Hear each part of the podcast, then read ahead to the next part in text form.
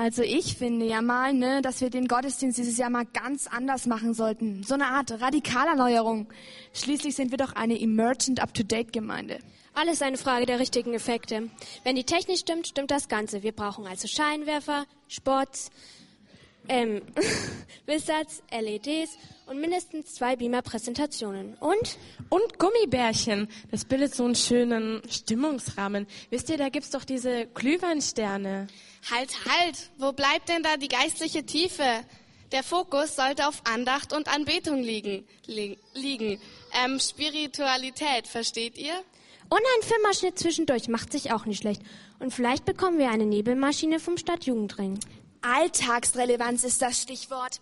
Vor allem die Lieder müssen aktuell sein. Schon wieder ein O du Fröhliche. Da kommt doch keiner mehr in Weihnachtsstimmung. Wie wär's mit diesem Lied, was dauernd im Radio läuft, dieses Na, na, na. Halt, halt! O du Fröhliche gehört auf jeden Fall dazu. Ähm, ich denke, wenn dann, sollten wir uns zurückbesinnen auf traditionelle Weihnachtslieder. Hauptsache die Technik stimmt. Richtig gemischt ist jedes Lied ein Hit. Und die Predigt darf auf keinen Fall zu intellektuell sein. Der einfache Mann von draußen muss sie verstehen können. Ich meine, schließlich sind Weihnachten viele Leute in der Gemeinde, die da sonst nie hingehen. Hm. Also gerade an Weihnachten sollten wir eine Predigt mit Tiefgang haben. Immerhin ist das ein theologisch hochbrisantes Thema. Wir könnten ja so Begleitlektüren vorstellen und zum Heimstudio anregen. Nein, nein, an Weihnachten geht es doch nur um einen angemessenen Rahmen. Und einen früh, also, ich meine, also, ähm, alles muss glitzern und glänzen und leuchten und funkeln. Was in der Predigt vorkommt, ist doch wurscht.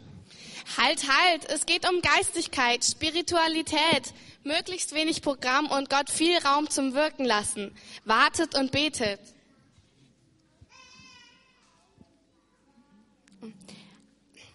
Alltagsrelevanz. Am besten, wir verlegen den Gottesdienst in die Arkaden. Hin zu den Menschen, weg vom Kopfchristsein. Warum seid ihr denn so laut? Ich kann nicht schlafen. Ach, wir bereiten gerade den Gottesdienst vor. Geh jetzt wieder schlafen. Oh, Weihnachten, ich freue mich schon so darauf. Warum streitet ihr euch denn dann? Das ist doch was Schönes. Ach, das verstehst du noch nicht. Über Weihnachten existieren eben sehr kontroverse Ansichten. Aber dafür bist du noch zu klein. Überlass das uns Erwachsenen und misch dich nicht ein.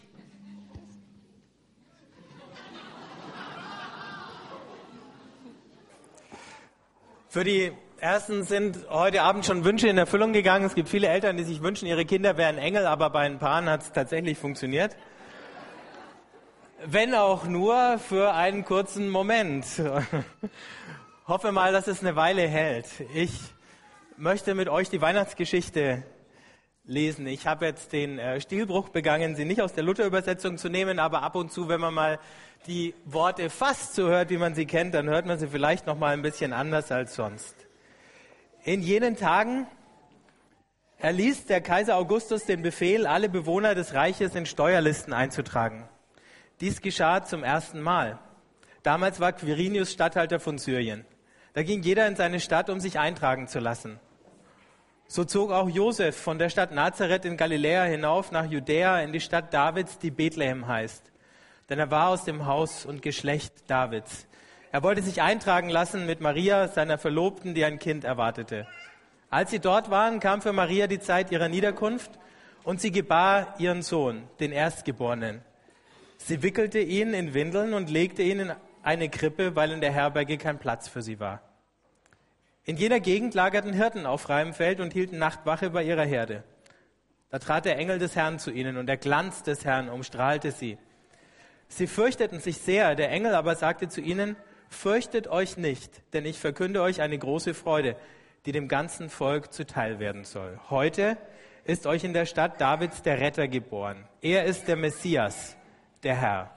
Und das soll euch als Zeichen dienen. Ihr werdet ein Kind finden, das in Windeln gewickelt in einer Krippe liegt.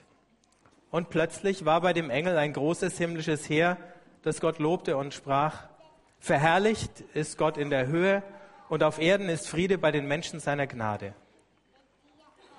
Als die Engel sie verlassen hatten und in den Himmel zurückgekehrt waren, sagten die Hirten zueinander, kommt, wir gehen nach Bethlehem, um das Ereignis zu sehen, das uns der Herr verkünden ließ. So eilten sie hin und fanden Maria und Josef und das Kind, das in der Krippe lag. Als sie es sahen, erzählten sie, was ihnen über dieses Kind gesagt worden war. Und alle, die es hörten, staunten über die Worte der Hirten.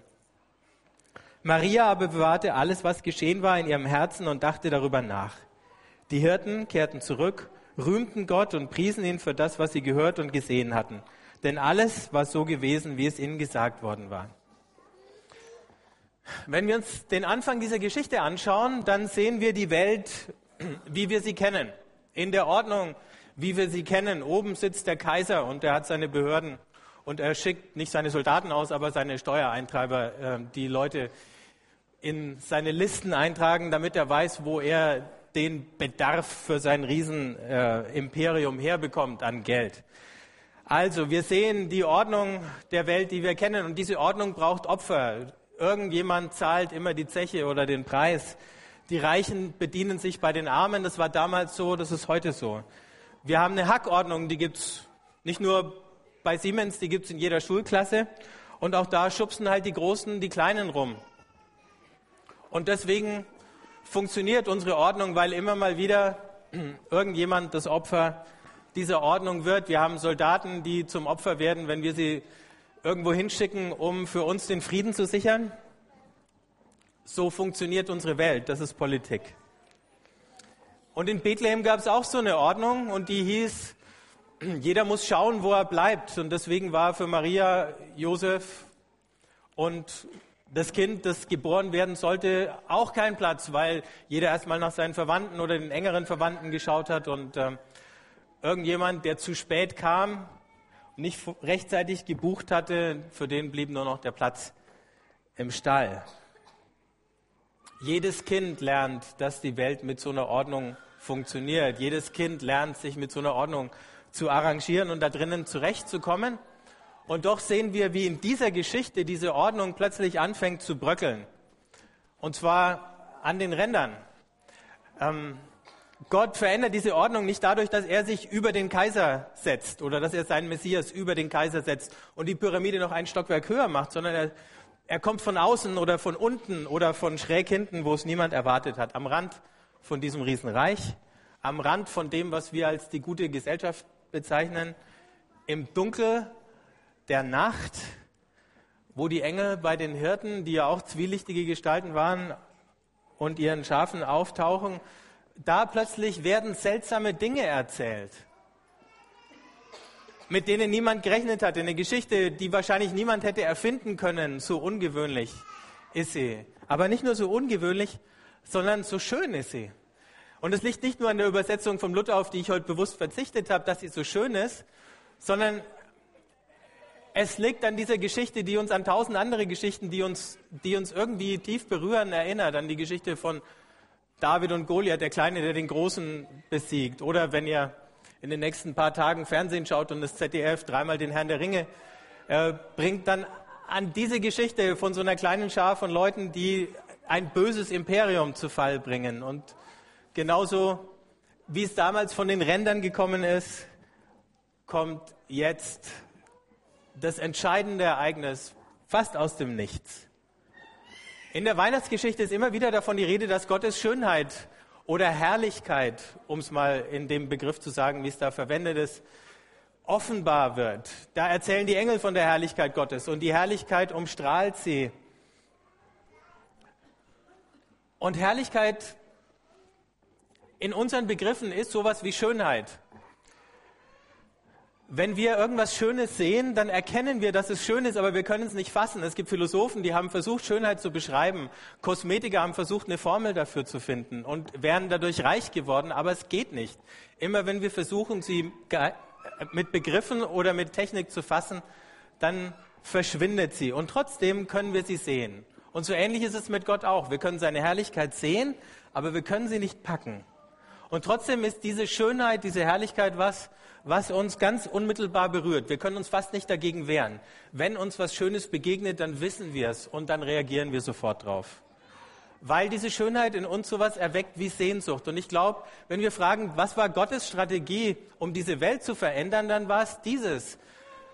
mitten in all dem Chaos sowas wie eine Schönheit sichtbar werden zu lassen, die Leute so unmittelbar berührt, dass es sie verändern kann. Und die steckt in dieser Weihnachtsgeschichte, aber auch deswegen in dieser Weihnachtsgeschichte, weil wir wissen, was für eine große Geschichte aus dieser Weihnachtsgeschichte geworden ist. Wir sehen, wie diese Schönheit Grenzen überschreitet zwischen guter und schlechter Gesellschaft, zwischen Leuten, die drinnen und draußen sind, zwischen denen, die das Richtige glauben und denen, die die falschen Ansichten haben, die sich nicht darum kümmert. Und wir hören von den Engeln davon, dass Gott diese Schönheit sieht und dass er sich freut. Deswegen heißt es Friede auf Erden und den Menschen ein Wohlgefallen, weil Gott die Schönheit einer ganz bestimmten Person sieht. Warum wird in der Weihnachtsgeschichte, wenn Jesus seine, noch nicht mal seine ersten Schritte auf der Erde gehen kann als Säugling, schon so getan, als wäre alles da? Weil alles da war. Weil der erste wahre, der erste neue Mensch, der erste Mensch, der mit Gott in völliger Übereinstimmung steht, da war. Weil dieses zerstörte Bild Gottes, das er unter uns Menschen vergeblich gesucht hat, auf einmal wieder da war. Und zwar in der Form von einem kleinen Säugling.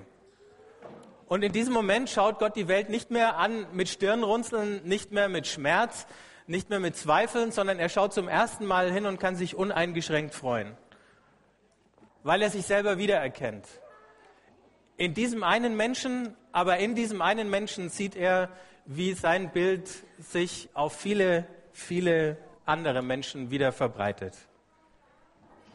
Weil dieser eine Mensch dafür sorgen wird, dass viele andere Menschen verwandelt werden. Das ist die Schönheit an Weihnachten. Und sie liegt nicht in den Gesichtszügen dieses Babys und die liegt nicht darin, dass jedes Baby irgendwie süß und putzig ist, obwohl die Neugeborenen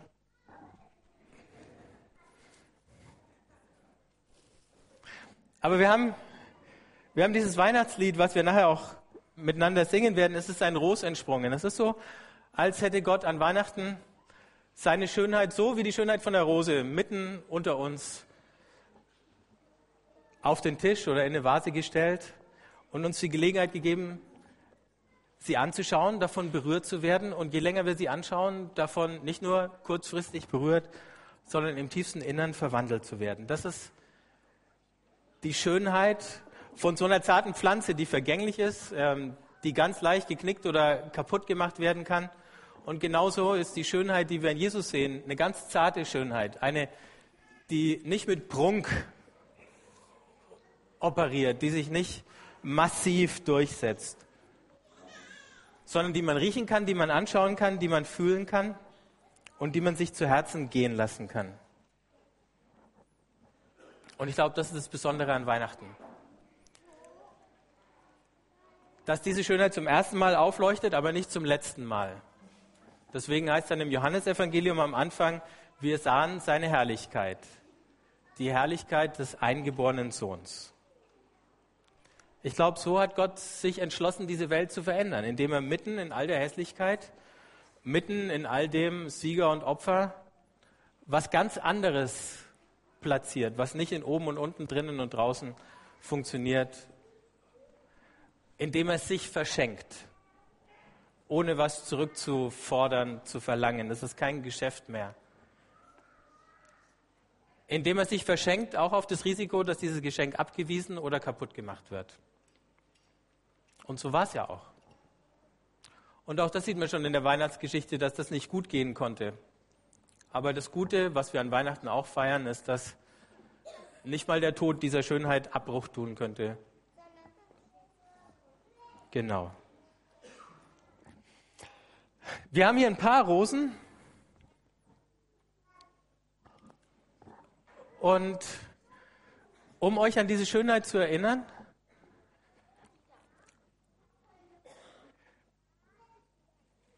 Ich hoffe, dass es reicht für jede Familie. Familie, nicht jeden Einzelnen.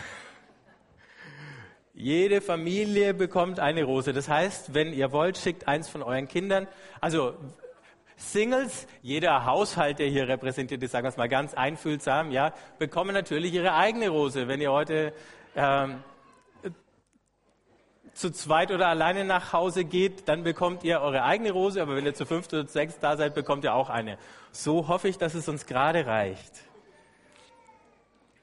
Aber bevor ihr vorkommen und die Rosen holen könnt und bevor wir das Lied von dieser Rose singen, würde ich gern für uns und mit uns beten.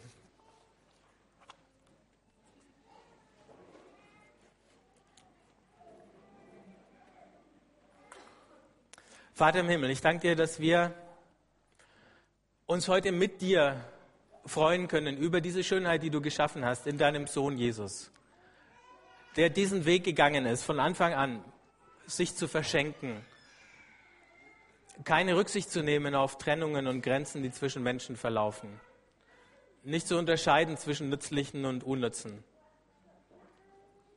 Ich danke dir, dass es unser aller Wert ist, den du wiederhergestellt hast und dein Bild in uns allen, das du neu schaffst. Ich danke dir für dieses Geschenk, dein Sohn, deine Liebe, deine Zuwendung, dich selber. Amen. So, jetzt könnt ihr vorkommen.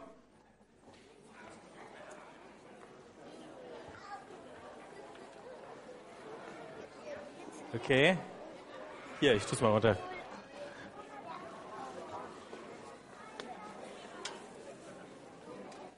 Eine, eine, eine. Ja? Also es dürfen auch Erwachsene kommen.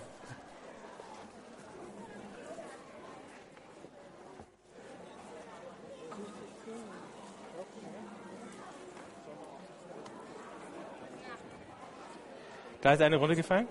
Ja.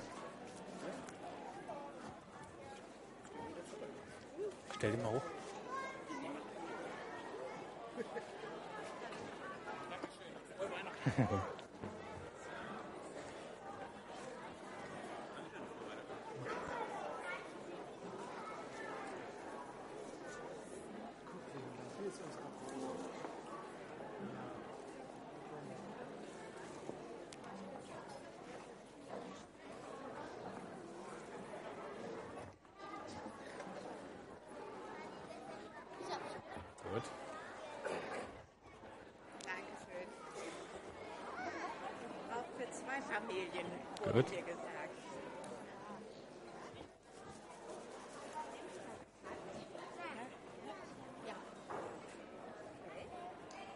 Ah. Ja, ich gucke mal. So, da könnt ihr noch nehmen. Jawohl. Jawohl. Eine Hand loslassen. Was ich?